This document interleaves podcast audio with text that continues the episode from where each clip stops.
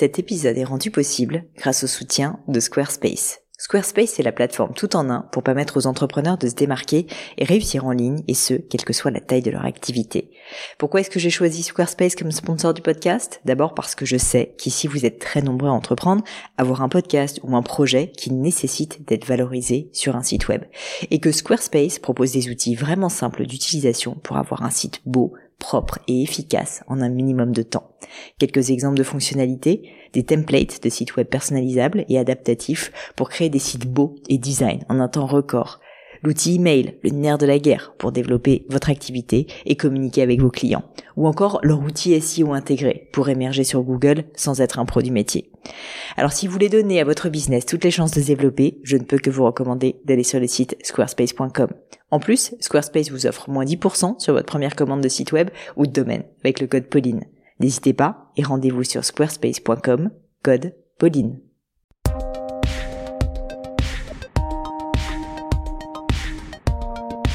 Bonjour à tous, ici Pauline Agneau et bienvenue dans un nouvel épisode du podcast. Et aujourd'hui, je vous propose un épisode un petit peu spécial puisque je ne suis pas l'hôte mais l'invité du podcast. Et oui, aujourd'hui c'est moi qui suis de l'autre côté du micro et la personne qui m'interviewe est Max Piccinini.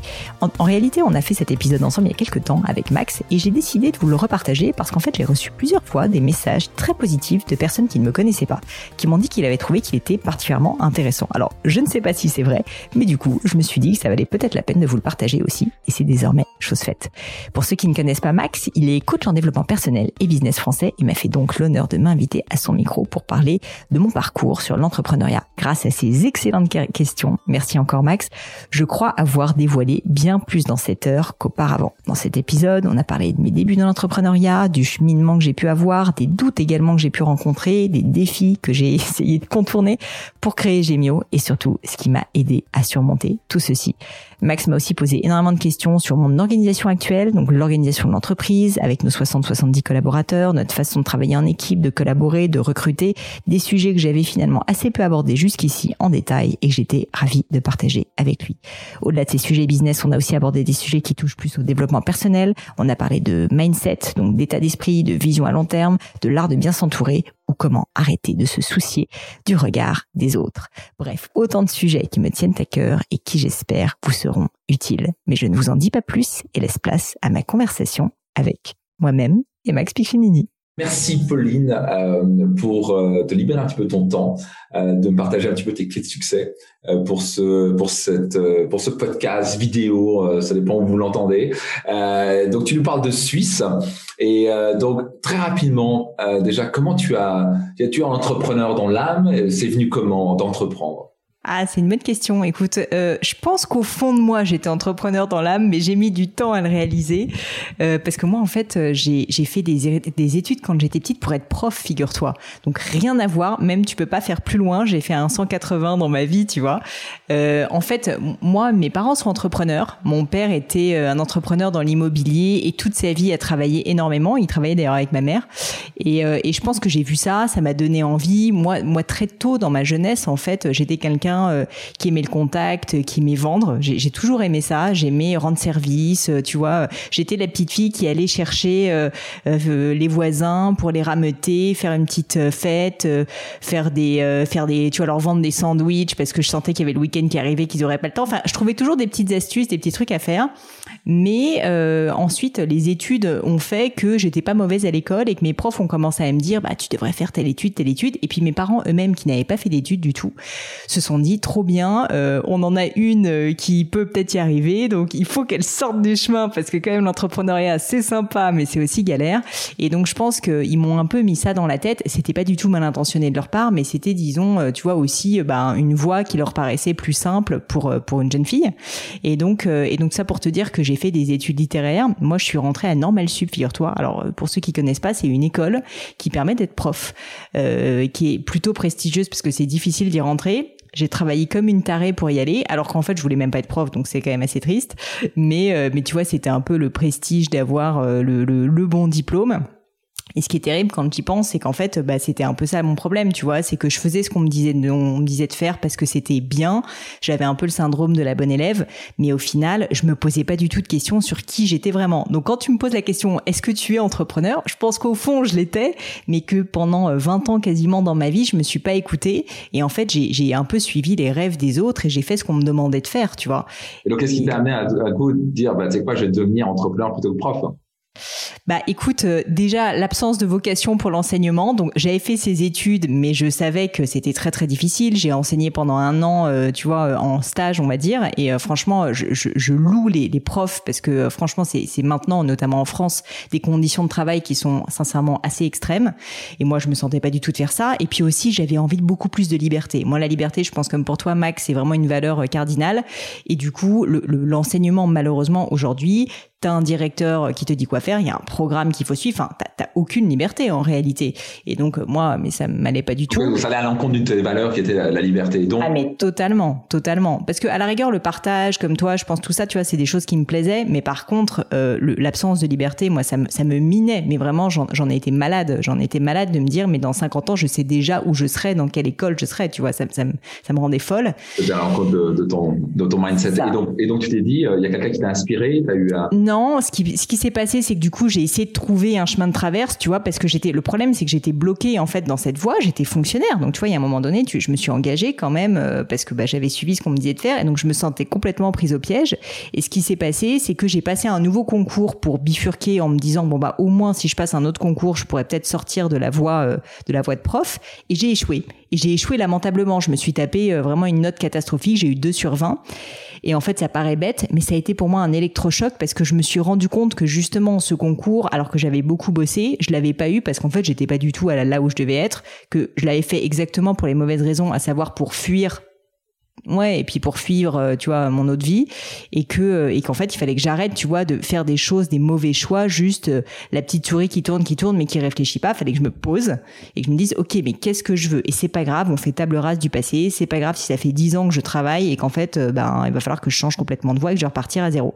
Et du coup à 27 ans alors que j'avais fait 12 ans d'études je me suis dit ok ben, en fait je veux être entrepreneur. Et et les gens me regardaient mes gens m'étaient il y a quelque chose qui t'a inspiré un film une non, c'est pas ça. C'est que bah, mon père était entrepreneur, je t'avais dit.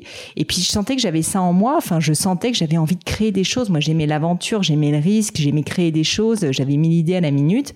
Et, et, j'ai réfléchi. Je me suis dit, mais c'est quoi le métier en fait qui correspond à ça, tu vois? Et il y en a pas 36 000 moi je te coupe, mais, mais c'est vrai que parfois il faut aller dans, dans, dans une direction à un tel point, tu te dis c'est vraiment pas la bonne direction pour prendre conscience. Et souvent, pour savoir ce qu'on veut, faut savoir ce qu'on ne veut pas. Ah ouais. C'est pour ça, euh, je transmets souvent dans mes séminaires. Et d'un coup, quand tu es clair sur ce que tu veux pas, ça devient beaucoup plus clair ce que tu veux.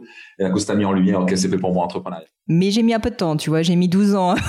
ouais, bon, j'ai 27 ans encore, tu sais, il y a qui lance en boîte à, à, 50 balais, tu vois, ou 60 ans. Complètement, donc, complètement, il n'est jamais trop donc 27 ans, tu as lancé directement Gemio, parce que on parle de, c'est la première boîte que tu as cofondée? Ouais, c'est ma première boîte, donc j'avais zéro en expérience entrepreneuriale euh, ou, ou, dans le business, très honnêtement. Mais en fait, là pour le coup, c'est vraiment un hasard total. C'est que je savais que je voulais créer une boîte euh, et en fait, je me suis fiancée à ce moment-là avec mon copain qui est maintenant mon mari. Euh, et en fait, on va faire le tour de la place Vendôme à Paris et on voit des pièces magnifiques, on voit des bijoux incroyables, mais on voit que c'est un horriblement cher, deux sincèrement qu'il n'y a pas un Français dans les boutiques, que c'est majoritairement des Chinois, des Russes, tu vois, des pays du Golfe. Et on se dit mais c'est dingue quand même que la joaillerie de qualité française aujourd'hui ne s'adresse plus à des Français, euh, à des Européens, tu vois. Et on s'est dit, mais c'est pas possible. Est-ce qu'il n'y a pas une marque qui soit plus dans l'air du temps, plus moderne, moins ancrée, tu vois, justement sur des savoir-faire euh, ancestraux, mais aussi un peu vieillissants? Et en fait, euh, et en fait, on s'est dit, bingo, on a envie de le lancer. Je ne connaissais rien à la joaillerie, je ne connaissais rien à l'entrepreneuriat pas du tout. Enfin, je le suis devenu, mais tu vois, je pense, je sais pas quel est ton point de vue là-dessus, que quand on, on, peut devenir passionné par quelque chose parce qu'on on y travaille. Et moi, en l'occurrence, la joaillerie, c'était une opportunité que j'ai vue. Euh, j'ai vu qu'elle n'était pas du tout digitalisée. J'ai vu qu'aux États-Unis, il y avait voilà des, des, sites, si tu veux, qui commençaient à émerger justement à vendre de, de, de, de, la joaillerie online. Et je me suis dit, bah franchement, c'est un, c'est un secteur qui est complètement en friche. J'ai envie, euh, j'ai envie d'avoir de l'ambition et j'ai envie de, de m'atteler à ça. Et si j'avais su et puis c'est un océan bleu que vous avez créé, parce qu'en fait c'était assez nouveau. Genre, on parle d'attaquer le marché. Normalement c'est toujours dans les dans les boutiques, etc. Donc là c'est 100% online. Ouais. Euh, et, et, donc parle-moi un petit peu du, du démarrage. Là c'est déjà il faut avoir une idée, mais après entre une idée, c'est le nombre de gens qui ont. Je crois que j'ai pas rencontré un entrepreneur qui n'avait pas ou un potentiel entrepreneur qui n'avait pas une, entre, une, une, idée à un million ou dix millions, mais qui a il y a un monde entre avoir une idée et implémenter. Donc qu'est-ce qui a amené à implémenter? Quelles ont été les difficultés, les doutes sur le chemin? Parce que pour beaucoup d'entrepreneurs, souvent qui nous écoutent, ou les gens qui veulent lancer leur boîte, bah, moi je sais ce que c'est à lancer, bah, tu as les doutes, tu as les peurs, tu as les voleurs de rêves, mmh. il faut mettre de l'argent. Comment s'est passé les démarrages? Écoute, moi j'ai euh, beaucoup de défauts dans la vie, mais j'ai une qualité. Mon père dit j'ai de la suite dans les diés, c'est-à-dire que quand je dis quelque chose, je le fais. Et j'ai dit je veux lancer cette boîte, je l'ai fait. Et ça fait partie de ma personnalité. Et en l'occurrence, ce qui s'est passé, c'est que je me suis associée avec mon mari, donc euh, qui n'était pas mon mari à l'époque. On s'est réparti les rôles. Et surtout, je pense que notre grande clé de succès, c'est qu'on s'est dit bah en fait on n'y connaît rien, on est nul. On va déjà essayer de tester. Donc on va vraiment le faire à fond, mais avec une deadline très courte. Donc on s'est fixé. C'était en 2011. C'était l'été 2011. En gros, on a comme. C'est quand même bien avancé quand on parle de, de... Dans le timing, faut, si tu lances trop tôt, tu te fais tuer. Donc, 2011. Euh, bah, on était euh, assez précurseurs, je pense. Euh, à l'époque, franchement, tu sais, à part acheter des billets d'avion sur Internet à 800 euros, tu dépensais jamais des sommes comme ça sur Internet. Maintenant, ça se fait un peu plus. tester, que tu veux voir, que tu veux toucher. Ouais. à l'époque, faut quand même se dire 2011, Instagram existait pas. Euh, Facebook, c'était encore une jeune boîte, tu vois. Donc euh, non, non, c'était il y a c'était il y a dix ans quand même, hein, et le monde a changé. Et donc ça pour te dire que je pense que la clé du succès du départ, c'est qu'en fait on s'est dit ok, il y a une chance sur deux pour que ça foire, voire plus. Et donc ce qu'on va faire, c'est qu'on va se lancer très très vite et on va se fixer une deadline très dure. C'est-à-dire qu'on s'est fixé trois mois pour lancer le site internet. Donc ça veut dire qu'il fallait qu'en trois mois on ait construit le site internet. Alors il était tout petit, qu'on ait créé les contenus, qu'on ait imaginé les premiers bijoux, il n'y en avait pas 36 000, qu'on ait trouvé les fournisseurs de pierres, de métaux, de fabrication, bref, qu'on ait construit, si tu veux, toute la boîte en trois mois. Et c'est ce qu'on a fait. Et c'est ce qu'on a fait. On a bossé comme des chiens. J'en garde un souvenir, Max, mais tu peux pas savoir. C'est la meilleure période de ma vie. Enfin, j'ai adoré cette période. On a sorti de terre la boîte, quoi. C'était moche. Rien ne marchait bien. Mais c'était là. C'était là. Version 1. C'est plus important. Exactement. C'est comme ça qu'on l'a fait. Donc, le site n'était pas beau, c'était pas forcément. Horrible, horrible. mais, mais je te jure, encore aujourd'hui, parfois, je regarde, euh, on a pris des screenshots, si tu veux, du site, mais je me dis, moi, en tant que cliente, mais jamais de la vie, j'aurais acheté sur ce site. Mais c'est pas grave, il avait le mérite d'exister. Et d'ailleurs, euh, on n'a pas eu énormément de ventes tout de suite, tu vois, mais on a commencé à avoir des premières ventes qui tombaient d'amis d'amis ou de personnes qui nous avaient trouvés, qui étaient complètement égarées, tu vois, et qui nous avaient trouvés sur Internet. Et on s'est dit, mais quand même, si même avec un site comme ça, qui est complètement homemade, qu'on a fait nous, qui nous avait coûté 40 euros, hein, tu vois, c'était un site WordPress, c'était un blog WordPress pour te, pour tout te dire, je dis pas ça tout le temps, qui euh, qu'on avait transformé parce que mon mari codait un peu, il était ingénieur et du coup on l'avait transformé en e-boutique. Mais c'était horrible. Les photos, c'était infâme. Il y a proof of concept, exactement ce qu'on veut quand on lance un business.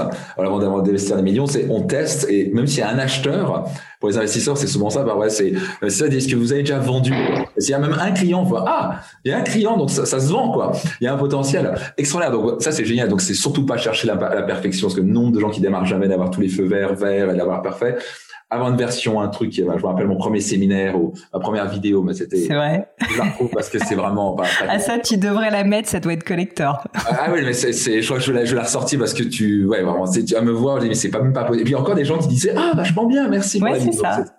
Donc, euh, comme quoi on peut. Il y a le potentiel, quoi, on va dire. Comment? Il y a le potentiel au final qui est là quand même. Exactement. Et puis elle se dit, bah, en fait, mais après, c'est aussi, on devient excellent en pratiquant et en améliorant les choses. Donc, tu avais dû faire version 2, 3, 4, 5, parce que le site est magnifique.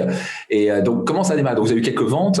Quelles sont les grosses difficultés sur le chemin? Et après, tu vas parler peut-être des chiffres d'affaires, des marges, etc. Bien sûr. Alors, écoute, euh, au niveau des difficultés, il y en a une dès le début qui était que comme on n'y connaissait rien, la difficulté principale, ça a été de trouver les fournisseurs, les fournisseurs de pierres, les fournisseurs de fabrication, parce qu'on voulait fabriquer des bijoux en France. Le concept, en gros, c'était de créer vraiment une très belle marque de joaillerie, 100% made in France, vraiment très très qualitative, mais avec un prix, si tu veux, plus compétitif que les grandes maisons, et avec, on va dire, un état d'esprit un peu plus jeune, un peu plus cool. En gros, si tu veux, si je te résume, c'était ça. Exactement. Et, euh, et le problème, c'est que trouver des fournisseurs quand t'es une nana qui euh, a 28 ans, qui a fait que des études, qui n'a jamais bossé de sa vie, qui euh, n'y connaît rien et qui utilise pas les bons mots et qui n'a pas de réseau, mais sincèrement, c'était l'enfer sur terre. Donc ça a été très très difficile en, en plein mois de juillet août en plus, donc je te raconte pas.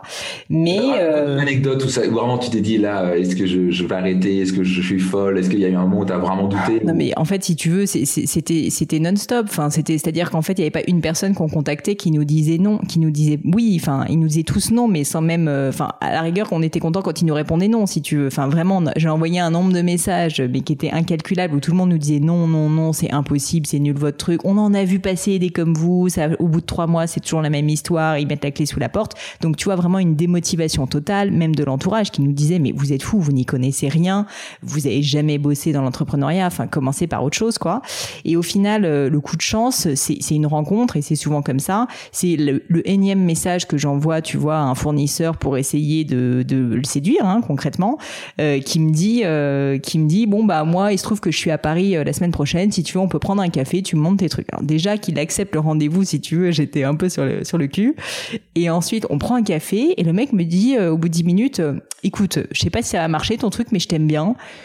Et si tu veux, je peux te le faire. Mais rien que ça, si tu veux, incroyable. Et en fait, il se trouve que ce, ce type, et donc je le remercie encore aujourd'hui, s'appelle Frédéric, c'est quelqu'un qui travaillait pour un atelier, qui maintenant est notre plus gros atelier, qui travaille pour la place Vendôme, Van Cleef, Cartier, etc. Et qui nous a juste en fait tendu la main. Il nous a il y croyait pas, je pense. Mais il s'est dit, bon, ça va me faire un peu de boulot, mais elle est sympa, la fille. Comme quoi, parfois, si tu veux, les choses arrivent, mais, euh, mais, mais juste par hasard et avec une rencontre, quoi. Donc c'est comme ça qu'on a réussi à lancer l'activité. Extraordinaire. Donc en fait, on parle de centaines de noms et puis il suffit d'un un qui qui croit un petit peu et ça arrive statistiquement magique. Il en suffit d'un. C'est vraiment ça. Hein. Et après, donc ok, donc il y, a la création, il y a les premières ventes qui se font et euh, donc parle-moi un petit peu du parcours rapidement et les, les hauts, les bas, les les échecs ou si on peut dire pas appeler échecs, mais les difficultés sur le chemin. Écoute, euh, rapidement, en fait, la boîte a démarré assez vite parce qu'en fait, je pense qu'il y avait très peu de concurrence et du coup, il y avait un petit marché, tu vois, de gens qui cherchaient sur Internet des bijoux, mais mine de rien, tous ceux qui cherchaient n'avaient pas d'offres. Et donc, en fait, on a rapidement fait un petit trou. C'était pas grand chose, c'était, euh, tu vois, des peut-être 10 000 euros par mois, des choses comme ça. Mais voilà, on a commencé à faire un petit peu notre notre, notre chemin comme ça. Et euh, du coup, des investisseurs avec lesquels on était en discussion ont commencé à s'intéresser à ce qu'on faisait parce qu'en fait, se sont rendus compte qu'il y avait effectivement certainement un marché que c'était rentable. Et puis, ils ont fait un pareil sur nous. Ils se sont dit, avec 0 euros, si tu veux, ils ont réussi à trouver des fournisseurs, à lancer leur site. Bon, bah, ils sont peut-être pas si nuls comme entrepreneurs. On va parier sur eux. Et donc, on a fait une première levée de fonds, petite à l'époque, euh, puis une deuxième, une troisième. Donc, on a fait plusieurs levées de fonds pour euh, autour de 4 millions d'euros. Donc, on a quand même euh, pas mal financé l'activité. Et, et ensuite, ben, on a commencé à pouvoir vraiment investir sur des locaux, des équipes, du recrutement. Donc, en fait, moi, je me suis formée en tant qu'entrepreneur et la boîte grandissait. Ça, c'était une époque, si tu veux, qui était plutôt pas facile parce qu'on travaillait beaucoup, mais où franchement, bah en fait, on était en train de défricher le marché. Et il y avait de plus en plus de, de, chiffre d'affaires qui arrivaient.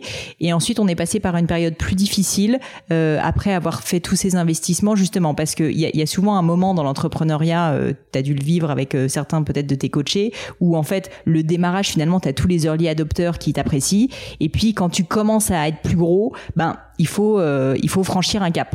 Il y a un gap, faut changer Exactement. faut, faut, Et nous, ce gap-là, il n'a pas été facile. Euh, il a eu lieu vers 2013. Euh, 2013-2014, ça a été des années un petit peu difficiles pour nous parce qu'en fait, le chiffre d'affaires euh, suivait plus du tout, alors qu'au début, on avait été habitué, tu vois, à une croissance incroyable.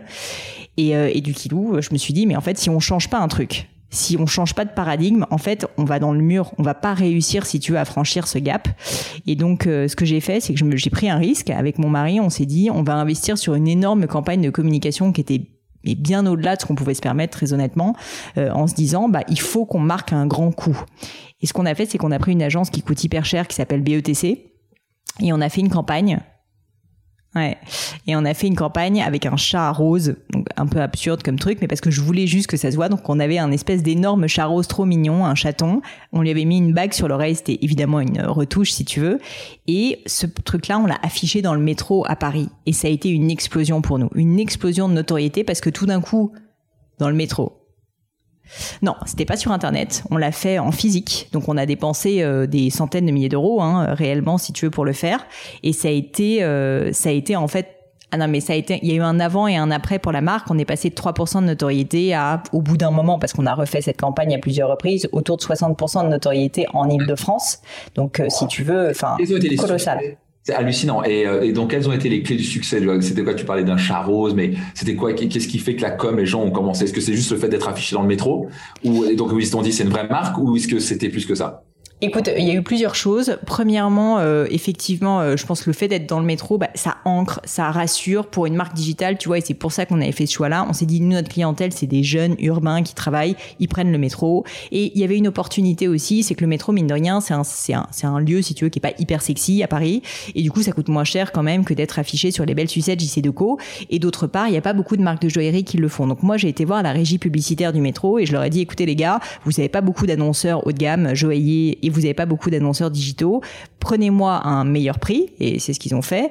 Et, euh, et, du coup, moi, ensuite, je serai votre témoin et j'irai dire à la terre entière que le métro, c'est génial et que ça marche bien, même pour des marques qui sont haut de gamme.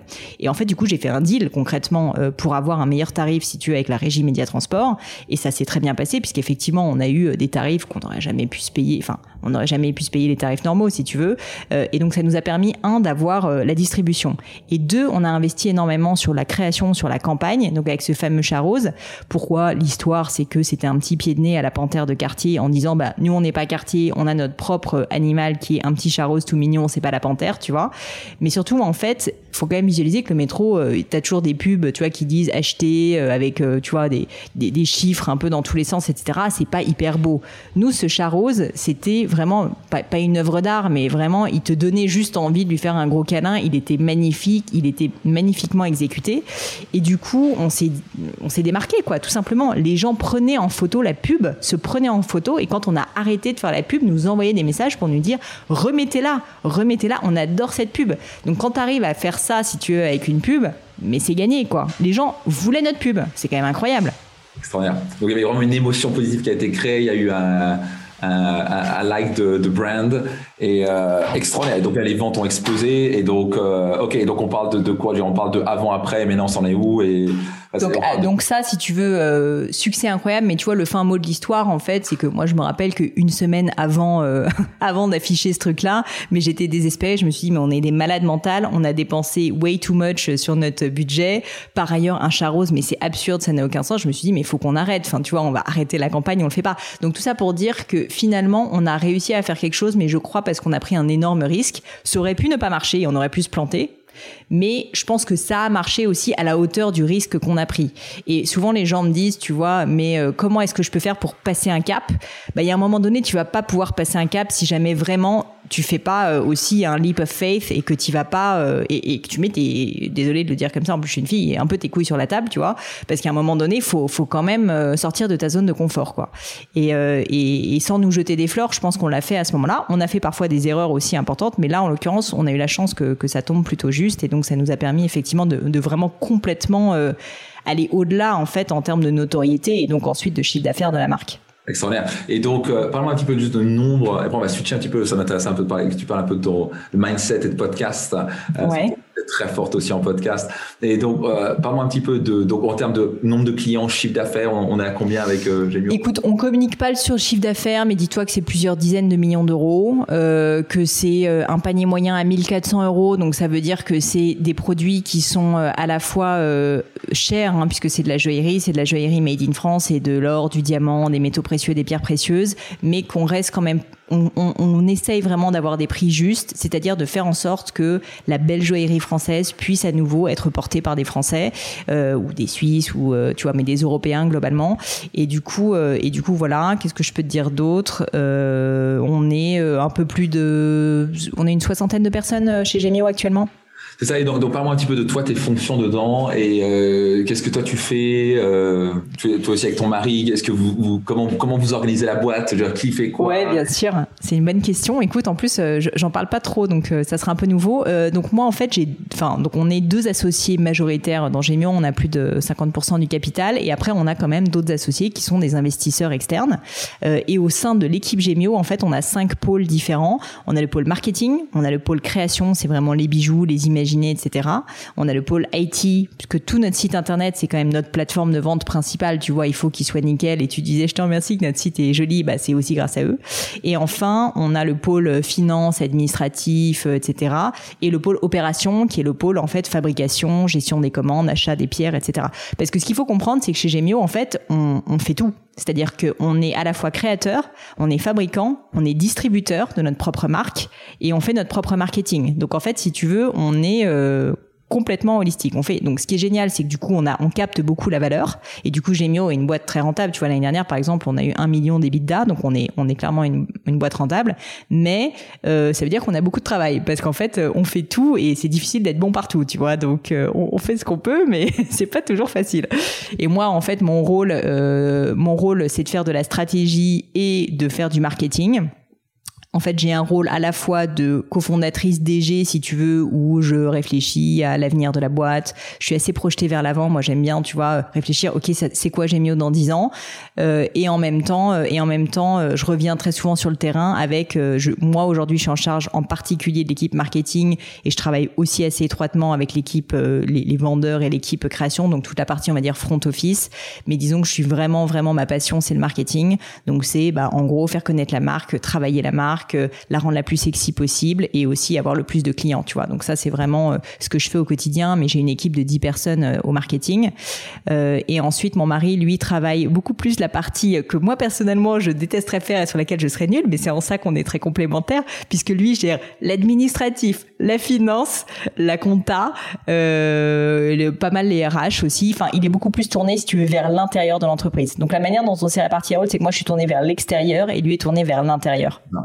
Excellent, excellent. Et, euh, et, donc très rapidement, parce que ça c'est une des plus grands challenges d'entreprise de recruter euh, des, ce que j'appelle les joueurs de Ligue A, que l'on sait dans mon séminaire Business Max. Donc, parle-moi un petit peu de ça, les difficultés que vous avez reçues sur le chemin, comment vous avez, comment, comment vous recrutez, euh, comment s'est passé. Ah Max, si j'avais une, si j'avais une recette, j'espère que tu pourrais me la donner peut-être, mais euh, non, ce qui est certain, c'est qu'on apprend, on apprend en se cassant les dents, mais qu'on apprend quand même. Enfin, en tout cas, il faut se poser des questions quand on recrute mal de pourquoi on a mal recruté. J'ai fait comme tout le monde beaucoup d'erreurs de recrutement. Je pense que je me suis tellement plantée que maintenant je suis moins mauvaise et que j'arrive à mieux sentir les personnes qui vont fitter ou pas. Donc il y a quand même une réalité, c'est que tu apprends aussi vraiment avec l'expérience. Après du coup maintenant nous on a mis en place euh, j'aime pas le mot processus mais tu vois on a mis en place on va dire un framework qui fonctionne bien pour nous avec pas mal de tours et notamment des tours qui sont des tours de test. Donc en fait on fait vraiment travailler les gens avec nous sur des projets pour voir en fait euh, pas uniquement leur CV, tu vois. Et d'ailleurs on quasiment pas sur le CV, mais qu'est-ce qu'ils font réellement de bien. On a aussi des tours qui sont beaucoup plus liés à, à l'humain, donc on fait des tests de psychologie pour comprendre en fait comment vont être ces personnes, et on fait aussi des, des, des immersions, si tu veux, dans l'équipe pour qu'on voit comment ils interagissent, comment ça se passe. Donc en fait, c'est devenu en fait beaucoup plus euh, dur d'être salarié chez Gemio. Mais, mais c'est faut. C'est avant, c'est quand on a marre de, de parce qu'un mauvais recrutement, je crois que c'est, euh, je crois que c'est sept fois le salaire annuel à la fin, parce que ça, ça coûte une blinde. Et... Ah, mais c'est l'enfer. Et puis au-delà, de, au-delà du coup, si tu veux, moi ce que je trouve terrible, c'est que bon, en France notamment, quand tu recrutes quelqu'un, ça met du temps. Tu mets 3-4 mois à le trouver, parfois plus. Ensuite, cette personne, en général, elle est déjà en poste. T'attends 3 mois qu'elle part tu te rends compte que euh, tu dois travailler sur cette personne parce qu'elle n'est pas bien sûr tout de suite opérationnelle, ça te fait 3-4 mois, et ensuite en général ça se passe bien. Donc en fait tu as perdu 9 mois. C'est énorme si tu veux. Moi, c'est le temps passé en fait qui me frustre énormément. L'argent, évidemment, c'est un problème aussi, mais si tu veux passer neuf mois sur un poste, c'est pour que ça soit, tu te rends compte au bout de neuf mois que c'est pas la bonne personne, c'est catastrophique en fait. C'est violent. Mais je crois que je, je sais pas combien de personnes j'ai interviewé ou discuté ou gens que j'ai coachés. Je crois qu'au mieux, j'ai des gens qui me disent, ok, je me plante qu'un tiers du temps mais c'est au mieux. Je, crois que il y a quelqu'un qui va me dire à 90% du temps je recrute bien, soit c'est un menteur, soit vraiment je suis prêt à écouter, mais, c'est comme ça. Il y a une partie un peu. Euh, ouais. Bah, c'est ça, c'est toujours difficile. Après, euh, je pense que bon, c'est quelque chose qu'on a déjà dû te dire, mais moi je le constate vraiment, c'est que maintenant là où vraiment on est meilleur, on est un peu meilleur sur le recrutement, je pense pour sentir les gens, mais aussi au-delà de ça, je pense qu'on est meilleur pour prendre la décision que c'est la bonne ou la mauvaise personne plus vite, parce que le problème c'est aussi quand t'attends, parce que souvent tu veux que la personne elle progresse, t'as as espoir, et puis en tant que manager t'as envie de le coacher, tu vois. On est aussi un petit peu coach finalement quand on est manager, et le problème c'est que tu donnes ta chance, tu donnes ta chance. Mais moi, j'ai un conseil à donner, c'est que si jamais la personne ne vous fait pas gagner énormément de temps tout de suite, elle ne vous en fera jamais gagner, c'est sûr à 100%. Et du coup, euh, maintenant, on est beaucoup beaucoup plus rapide euh, dans nos décisions, euh, parfois terribles, mais qui est que, bah, en fait, la personne, ça fait un mois qu'elle est là ou trois semaines, mais en fait, c'est pas la bonne personne et on aurait préféré nous en rendre compte pour elle et pour nous avant, mais c'est comme ça. Et je pense pas qu'on lui fait un cadeau en plus en la gardant longtemps, parce que pour elle comme pour nous, en fait, c'est pas agréable comme situation. Un jour ça va se séparer, c'est juste que ça va être plus long, plus douloureux. Ouais. On veut qu'elle trouve une, boîte qui est plus adaptée pour elle, quoi. C'est, il y a un grand anglais, plutôt une expression que tu connais, c'est slow to hire, quick to fire. Ouais. C'est dur, c'est un peu, c'est américain de dire ça, mais il y a une partie vraie. Je pense que tout le monde qui a un business comprend l'importance de, de, ça avec beaucoup, tout, tout ça faire, soit avec beaucoup de respect. De, et à la fin, c'est juste une question de valeur, quoi. Il y a juste des valeurs qui collent pas. Non, et puis tu vois, il y a un autre truc, je suis désolée, excuse-moi, je t'ai interrompu, mais je réfléchissais dans, dans, mon process aussi qui a changé au niveau du recrutement et qui fait qu'on recrute mieux. C'est qu'en fait, avant, comme souvent les entrepreneurs, on recrutait des, des gens parce qu'on voilà, on, avait besoin de remplir une fiche de poste, mais en fait, le rôle était pas très très bien défini les missions étaient pas très bien définies. Et du coup, on recrutait des gens en se disant, mais en tout cas, la boîte, elle évolue tellement vite, si tu veux, que bah, la personne, elle va évoluer avec nous et puis bon, elle va finalement trouver son chemin. Maintenant, peut-être parce qu'on est une entreprise plus structurée, mais en fait, on fait vraiment des fiches de poste beaucoup plus clair. Et du coup si tu veux on, on fait aussi en sorte de, de euh, comment dire de faire en sorte de voilà que la personne corresponde à chaque critère si tu veux de cette fiche de poste. Et du coup aussi quand on recrute quelqu'un on sait exactement ce qu'on attend d'elle et on lui dit très clairement. Parce que le ce que je faisais avant et qui était une erreur c'est que je faisais venir quelqu'un et au final moi-même je savais pas vraiment ce que je voulais qu'elle fasse tu vois. Il n'y a pas de clarté en fait. Ouais. Pas de clarté de ce que ce qu'on veut, ce qu'on ne peut pas, ce qui ce qui ce qu'on bah, c'est surtout un énorme travail, c'est ça de clarifier sa fiche mission et euh, c'est de la discipline en fait de dire qu'est-ce que qu'est-ce qui va faire que je ne peux pas et qu'est-ce qui fait qu'aussi qu'en lisant ça, elle se dit pas fait pour moi ou c'est fait pour moi quoi. Ouais. C'est pas boulot quoi euh, de, de, communication. En fait, c'est la communication dans le recrutement. Exactement. C'est c'est exactement ça et, et, et, souvent en fait les gens ont peur de pas avoir assez de recrues. Tu vois des personnes qui postulent du coup font des fiches de poste hyper généralistes. Mais moi maintenant mes fiches de poste si tu veux elles sont horribles. C'est-à-dire que je, je, fais en sorte que ce soit des fiches de poste où j'ai pas envie que 90% des gens postulent. J'ai envie qu'il y ait quatre personnes qui postulent mais qui sont euh, pinpoint tu vois les bonnes personnes. Ouais, c'est génial, j'adore, j'adore. Ça, ça, ça, confirme un petit peu, on dans exactement la même direction. Et euh, alors, écoute, maintenant, parle-moi un petit peu de mindset, et après on parle un peu de ton podcast. Donc, c'est quand même rare, je veux dire, euh, de, de, de, de voir un, un, si beau succès. Il y a, quand tu regardes les nombres de boîtes, 95% d'entreprises meurent en 10 ans, 50% ouais. meurent en 2 ans. Donc, il faut, c'est pas seulement des compétences, surtout que tu n'avais pas forcément les compétences avant, l'expérience. Euh, donc, c'est quoi, euh, bah, moi, moi, j'ai plein de trucs, ça fait 25 ans, tu sais, que j'étudie le succès, bah ouais. et puis l'épanouissement, le bonheur, etc. Mais euh, et, et je, juste, je peux, je peux t'interrompre, Mike? C'est quoi du coup les les C'est peut-être évident et peut-être que ton audience en a marre parce que tu le dis tout le temps.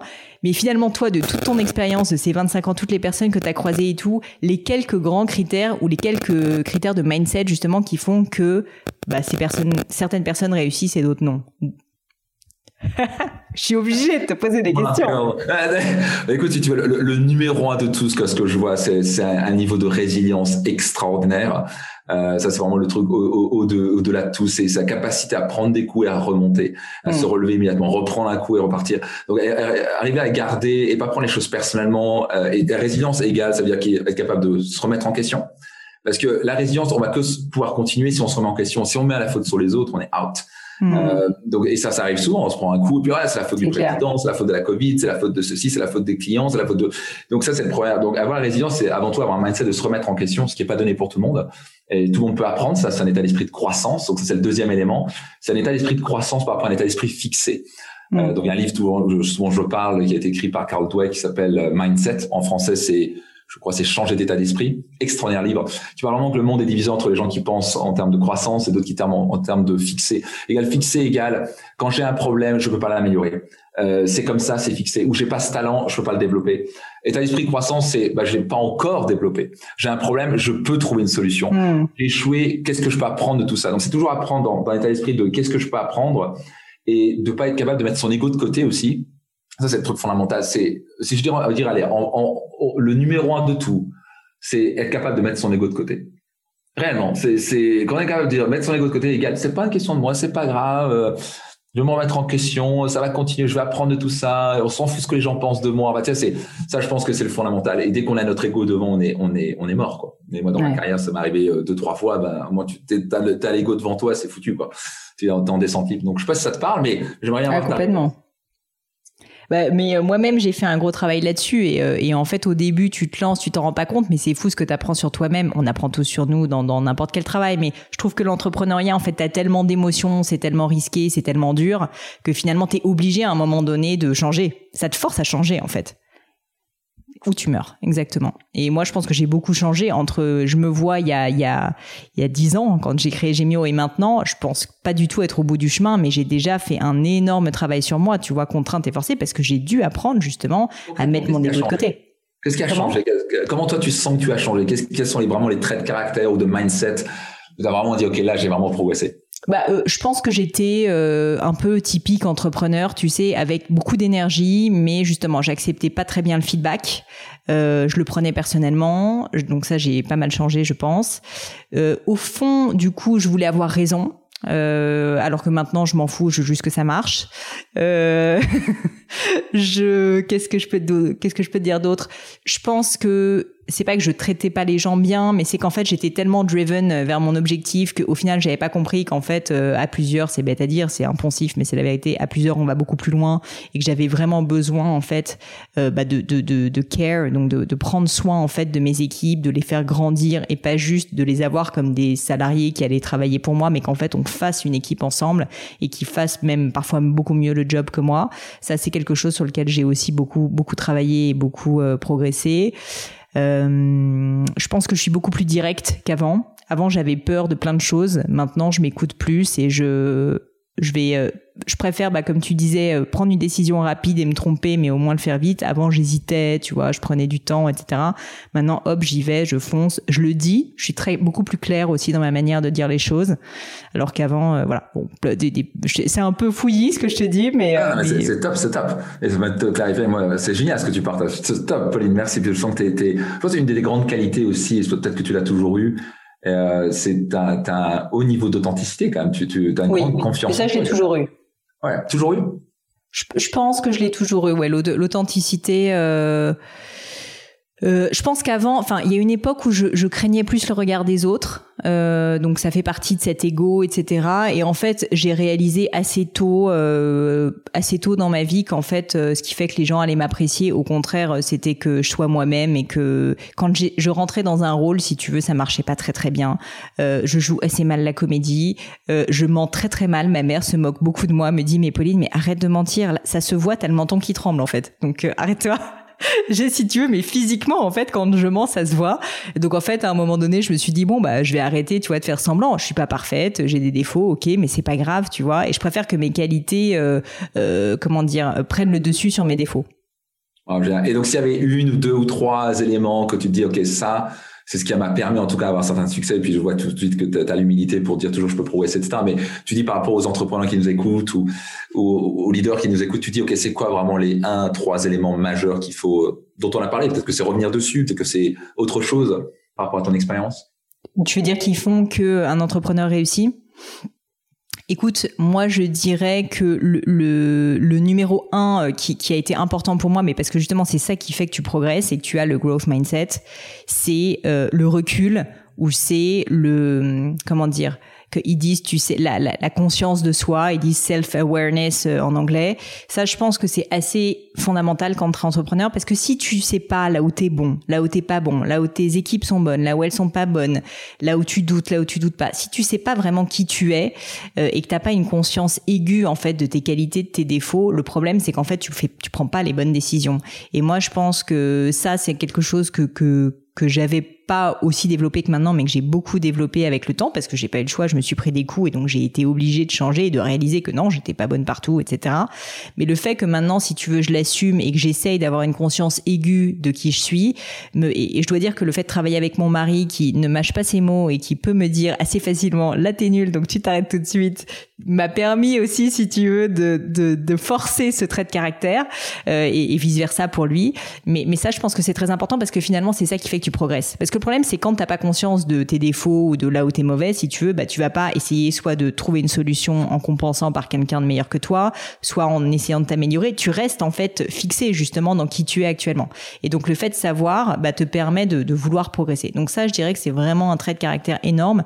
Et moi aussi, ouais, soi-même, de, de l'entreprise, de l'environnement, des collaborateurs, voir les choses telles qu'elles sont et pas se voiler la face. Ça, c'est essentiel, mais vraiment essentiel. Et je pense que c'est malheureusement pas si fréquent euh, et que beaucoup de gens ont peur. Euh, et ça, je sais que tu es le spécialiste justement de, de, de, savoir libérer les gens de leurs euh, croyances limitantes, leurs peurs, etc. Mais c'est vrai que moi, je vois beaucoup de gens qui n'osent pas, si tu veux, prendre des décisions euh, parce qu'en fait, ils le savent au fond d'eux, mais qui se l'avouent pas eux-mêmes, euh, que ce soit d'ailleurs à titre personnel, professionnel. Et dans l'entrepreneuriat, le problème, c'est que ça, c'est tu vas droit dans le mur quand ça arrive. Donc ça, je dirais que c'est le trait numéro un. Et puis après, moi, ce que je constate quand même, c'est il euh, y, y, a une histoire de volonté ou d'énergie. Je peux pas te dire exactement, mais de d'envie en fait. D'envie, c'est peut-être ça qui fait que les gens du coup sont résilients.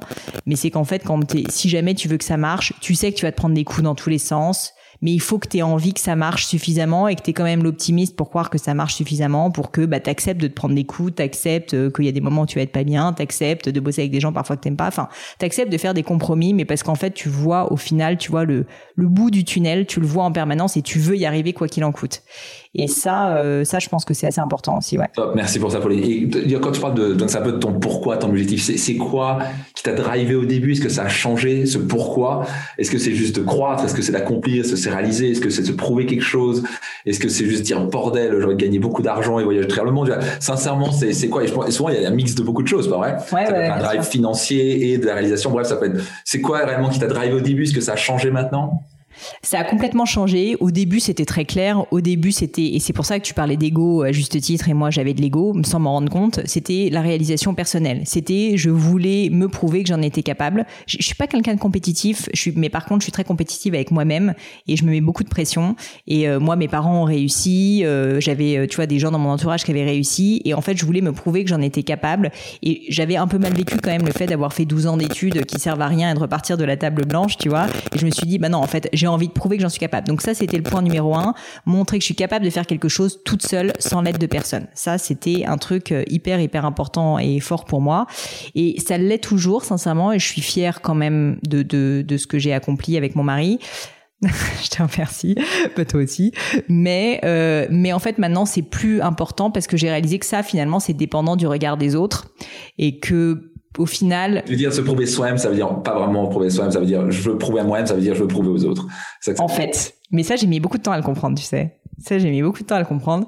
Et, et du coup maintenant, je pense être peut-être un petit peu plus sage, je ne sais pas, je suis pas encore au bout du chemin, mais un peu plus sage. Et la réalité, c'est que maintenant, je pense que ce qui me drive le plus, c'est d'avoir de l'impact sur des gens, dans mon équipe, sur mes investisseurs, sur mes clients avec mon podcast. Je pense là-dessus, je te rejoins, mais moi, ce qui me vraiment me, me, me, vraiment physiquement me fait euh, un plaisir, genre j'ai une petite chaleur si tu veux dans, dans la poitrine, c'est de me dire, bah là en fait j'ai un peu contribué à changer la vie de quelqu'un. Et c'est bête à dire, mais avec Gemio on vend de la joaillerie et au final on les accompagne et quand ils viennent nous voir et qu'ils nous disent bah en fait, grâce à vous, j'ai trouvé le bijou. J'ai passé un tellement bon moment. Ça a été tellement agréable. J'ai trouvé le bijou qui va m'accompagner, que je vais porter toute ma vie. Ou un couple gay qui est mal reçu, si tu veux, chez une grande maison et qui, chez nous, au contraire, on va, on va en faire trois tonnes, si tu veux, pour qu'ils soient encore plus épanouis. Bah en fait, ça, ça me fait vraiment plaisir. Et pareil avec le podcast, et c'est là où les deux se rejoignent, si tu veux, c'est l'impact que je peux avoir sur des gens, des clients, mes équipes, quand j'arrive à un peu, voilà, créer quelque chose euh, avec avec des gens, en fait, ça me ça me touche beaucoup. C'est intéressant, tu sais, je, je peux, euh, j'ai pu coacher ou apprendre de mentors ou je sais pas, je sais pas. C'est intéressant parce que tous les chemins mènent à Rome. À moi, ils vont me dire ce qui m'apporte du bonheur et ce qui les amène aussi au succès, c'est le niveau de contribution. Ou d'un coup, il y a, il y, a, il y a un but personnel. Oui, il doit y avoir un but personnel, mais le plus grand but qui nous pousse de nous-mêmes, c'est d'un coup, je veux faire une marque, je veux faire une différence, je veux contribuer. Je ces termes différemment. Moi, je parle de raison d'être. C'est intéressant que tu, tu valides ça. Et souvent, c'est vrai que la première fois que j'avais entendu ça, j'avais du mal à y croire. Tu sais, quand j'étais plus mm. jeune, je me disais, ouais, mais ça, c'est tout qu'à l'américaine. Ouais. Bullshit. Et ouais, mais contribuer, les gens s'en foutent de tout le monde. Ils disent ça pour faire beau. Et réellement, quand tu vois encore et encore et encore, et c'est ce qui est sincère. Et je pense que c'est ce qui fait vraiment à la fin le grand succès. C'est quand on est plus intéressé à aider les autres. C'est vraiment, on arrive à un certain niveau de succès, c'est bon, à un moment là, quoi, tu, gagnes ta vie, tu gagnes très bien ta vie, demain tu peux gagner trois fois, cinq fois plus. C'est plus ça d'un coup ce qui nous remplit.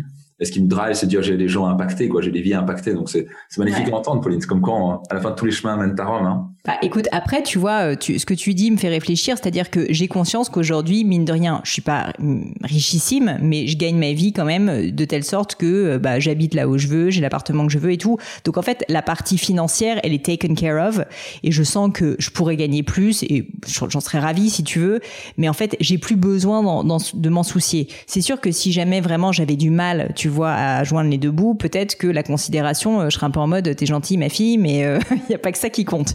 Mais je pense que quand tu arrives à un niveau d'équilibre qui te convient et qui n'a pas besoin d'être Bill Gates, euh, loin de là, là la considération elle devient importante. Et la réalité c'est que la plupart des gens sont dans cette situation. Ils sont pas non plus morts de faim euh, et donc ils peuvent se permettre d'aller sur la considération.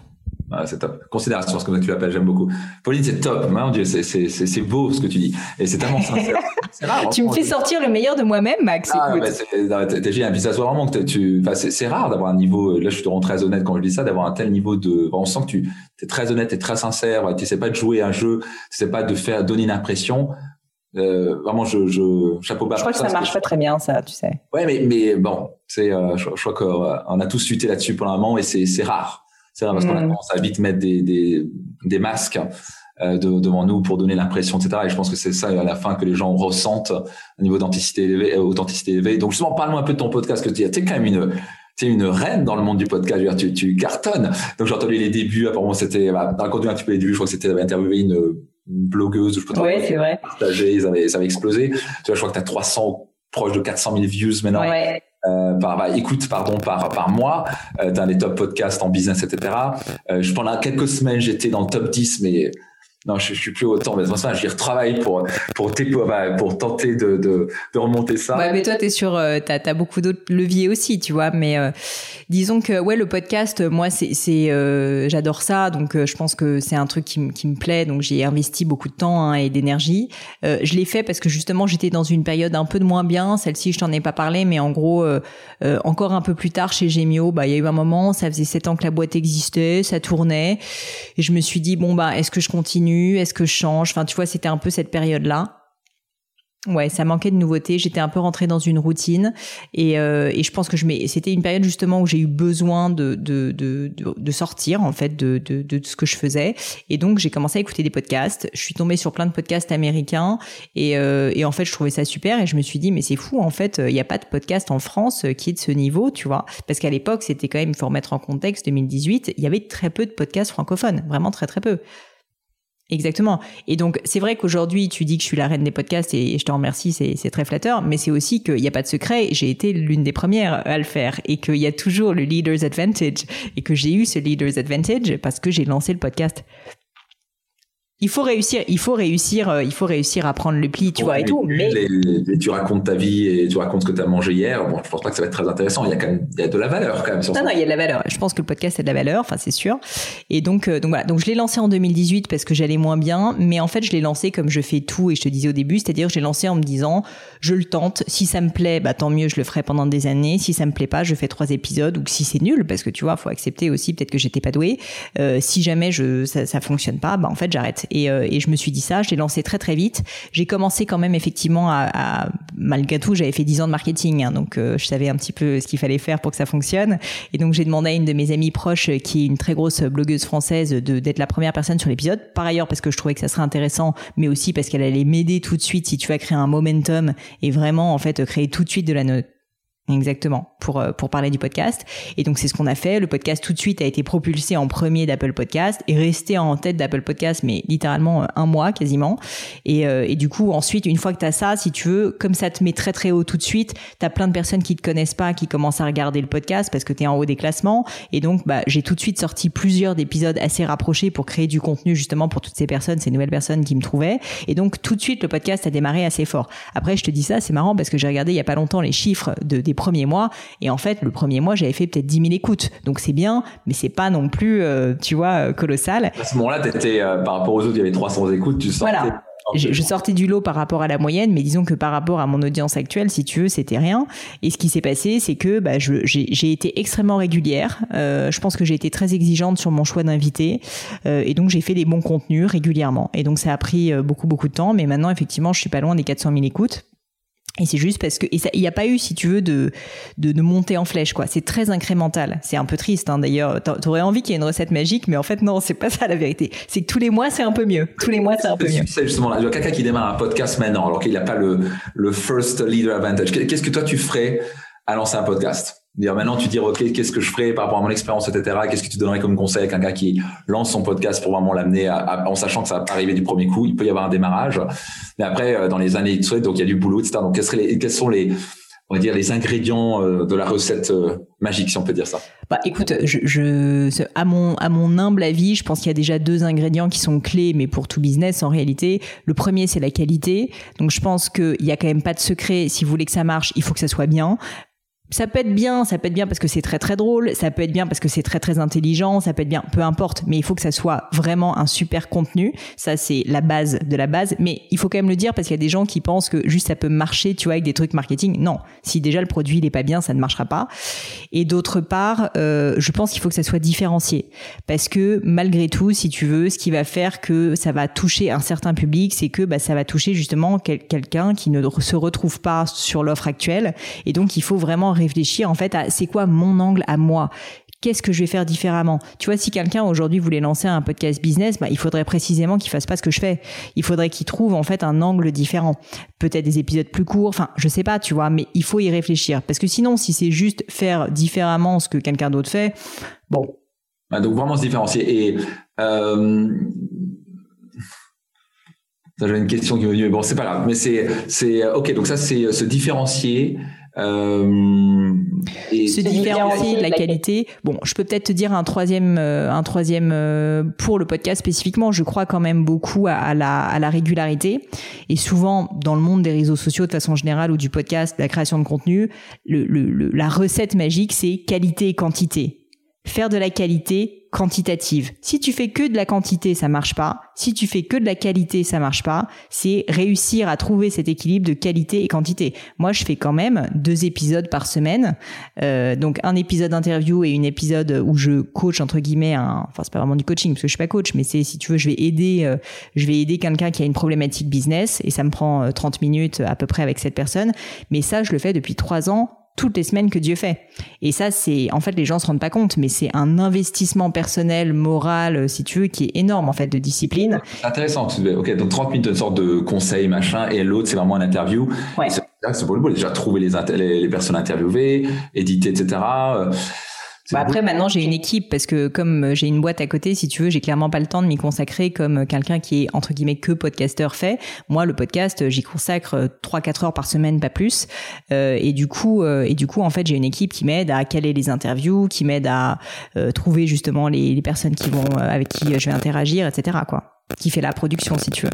Et euh, très, très bien. Et donc, euh, vraiment, c'est la deuxième question qui me qui me passe par les. Euh, ça, ça, va revenir. Attends, il y, avait, quelque chose qui m'est venu. Euh, podcast. Là, euh, bon, ça va me revenir, mais c'est pas grave. Donc, euh, s'il y, avait des, ouais, une durée particulière, est-ce qu'il y a une durée que tu, tu, euh, tu recommandes? Non, je te dis, moi je pense qu'en fait, il faut que ça ressemble à la personne qui fait l'interview. Moi, j'ai du coup deux durées. J'ai la durée d'une heure qui me correspond bien, bah, comme toi, tu vois, pour les interviews. Je trouve qu'une heure et demie, deux heures, c'est trop long. Moi, sincèrement, j'ai pas le temps dans ma vie de faire des trucs de deux heures, c'est pas possible. Donc, en fait, je fais des interviews plutôt d'une heure, et en fait, je trouve qu'une heure, c'est un bon format.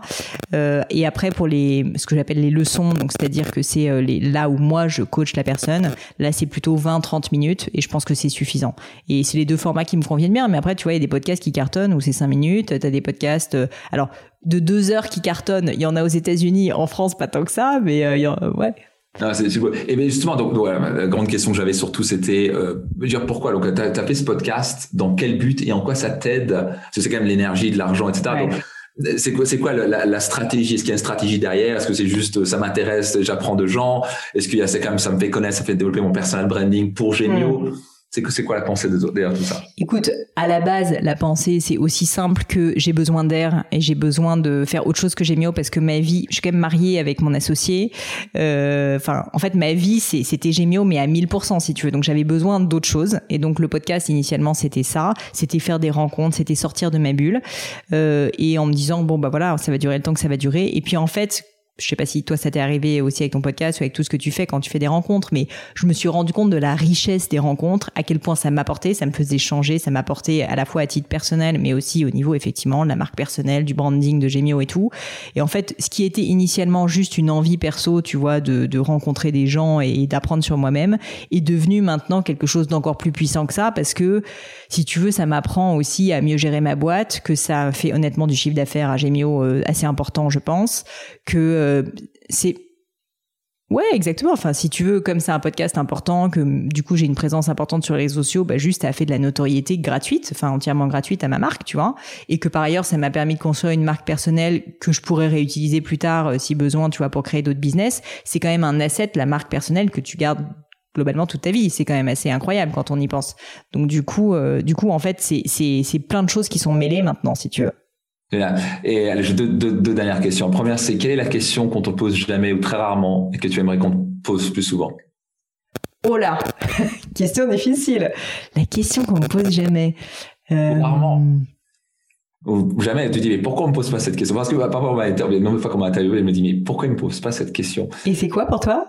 Je sais plus, c'était, ça, ça, va, ça va me revenir, mais c'était un petit peu. Euh, j'ai l'impression souvent parfois, c'est de poser des questions qui n'étaient pas vraiment euh, profonde. En tout cas, j'ai tenté de faire des questions ici les plus profondes et les plus concrètes possibles. Ouais, ouais, elle l'était. Dans une interview, je me suis dit, mais pourquoi on me pose pas cette question? Donc, ouais, c'est pour ça que je la pose. Et euh, parce qu'il y en a une parfois, tu te dis, mais putain, on me pose jamais cette question. Euh. Bah, écoute, alors euh, sur un, c'est un peu plus personnel, je t'avoue, euh, mais je vais, je vais, te le dire. Euh, en l'occurrence, on, on, me pose assez peu de questions sur mon couple et sur l'importance de la, de, du, de, de l'amour en fait dans ma vie. Et, et Et en fait, euh, si je suis tout à fait honnête avec toi, Max, t'as compris que je suis quelqu'un de très honnête. Euh, mon mari, c'est vraiment l'homme de ma vie. Enfin, on s'est rencontrés euh, quand on était très jeunes et on est ensemble depuis maintenant 16 ans quand même. Et en fait, si tu veux, c'est vrai que tous ces succès, tout ça, euh, sont des choses euh, qui me portent et j'en suis ravie, etc. Mais en fait, sincèrement, ça paraît complètement cucu de le dire, qui n'ont aucune importance pour moi par rapport à ma vie de couple. Et qu'en fait, il est très très clair pour moi dans, dans, dans mon équilibre personnel que mon couple est en fait bien plus important que euh, ma vie euh, professionnelle. Et, en fait, c'est intéressant parce qu'en fait, pour moi, c'est un bon moyen, tu vois, de me ramener sur terre très souvent. C'est-à-dire que parfois, je peux partir un peu, euh, tu vois, me dire, allez, on va lancer ça, on va lancer ça, on va faire ça.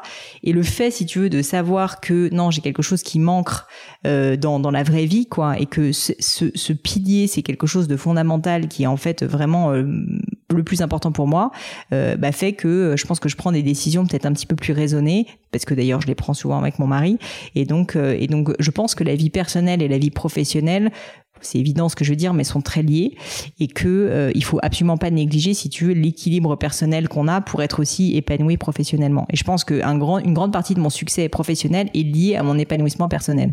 Ah, bah, l'amour, c'est intéressant parce que j'ai demandé à Catherine Barba et Jacques Seguela, que tu connais sûrement, ouais. pas la fin leur grand secret, ils ont dit, bah, il y a une chose de tout. C'est intéressant, ils ont dit, bah, c'est l'amour. Même réponse dans la même ah, journée d'interview. C'est quand même rigolo. Donc, on parle d'amour, que... Mais parce que finalement, tu vois, dans ces interviews business, on n'en parle pas et puis c'est un peu pas gênant, mais tu parles pas de ta vie perso, tu vois. Et en fait, c'est dommage parce que c'est, c'est, c'est même plus de 50% de la vie. Enfin, je veux dire, c'est hyper important. Et, et t'as encore deux trois minutes. Ouais, ouais, bien sûr. Super. Donc, euh, donc quand tu parles justement d'équilibre, parce que c'est un des plus grands challenges en tant qu'entrepreneur. Dire, vous n'avez pas encore d'enfants? Vous avez des enfants? Non. On a un enfant deuxième qui, qui vient pendant qu'on je parle. C'est, c'est, c'est le challenge. Genre, ça n'empêche pas, ma boîte a explosé. On n'a jamais autant grandi malgré euh, tout ça. Donc, c'est intéressant parfois même avoir des enfants. Ça nous pousse à devenir meilleur, plus efficace, à déléguer mieux, etc.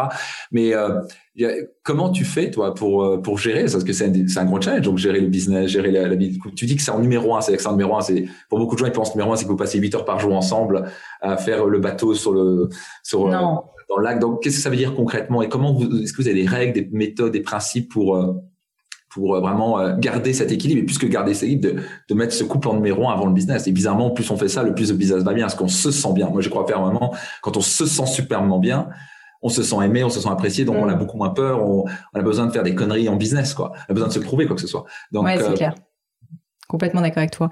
Euh, écoute, euh, je, je, pense que nous, le paradoxe, c'est qu'on travaille dans la même boîte, mais qu'en fait, on se voit assez peu pendant la journée. On se voit un peu, mais pas tant que ça. Parce qu'en fait, justement, comme on s'est beaucoup réparti les rôles, si tu veux, on gère nos équipes euh, l'un et l'autre, et au final, on se croise. Mais voilà, et c'est plutôt pas plus mal, effectivement. Euh, mais du coup, en fait, pour répondre à ta question, ce qu'on a fait pour maintenir cet équilibre, c'est déjà, on se l'est dit, et même on l'a écrit. C'est-à-dire qu'on s'est un peu serré la main en mode, ben en fait, euh, on a créé, on crée une boîte ensemble, mais t'es un peu obligé en plus quand tu bosses ensemble.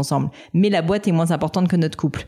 Et le monde professionnel est moins important que notre couple. Donc si tu veux, c'est écrit noir sur blanc. On a un contrat qu'on a signé tous les deux. Et, euh, et voilà, donc c'est un peu lunaire, tu vas me dire. Mais en fait, c'était important pour nous de nous le dire et que ça soit sérieux, tu vois morale, exactement. Est-ce que vous avez des organisations, des règles du style aucun Il est pas, Le contrat n'est pas chez le notaire, hein, c'est un contrat entre nous, tu vois. Mais bon. entre vous, mais c'est moral, bien sûr. Est-ce que vous avez des règles du style, tous les soirs, telle et telle heure, c'est pour nous? Est-ce que c'est en part en week-end, une fois par mois? Est-ce que vous avez des sortes d'habitudes?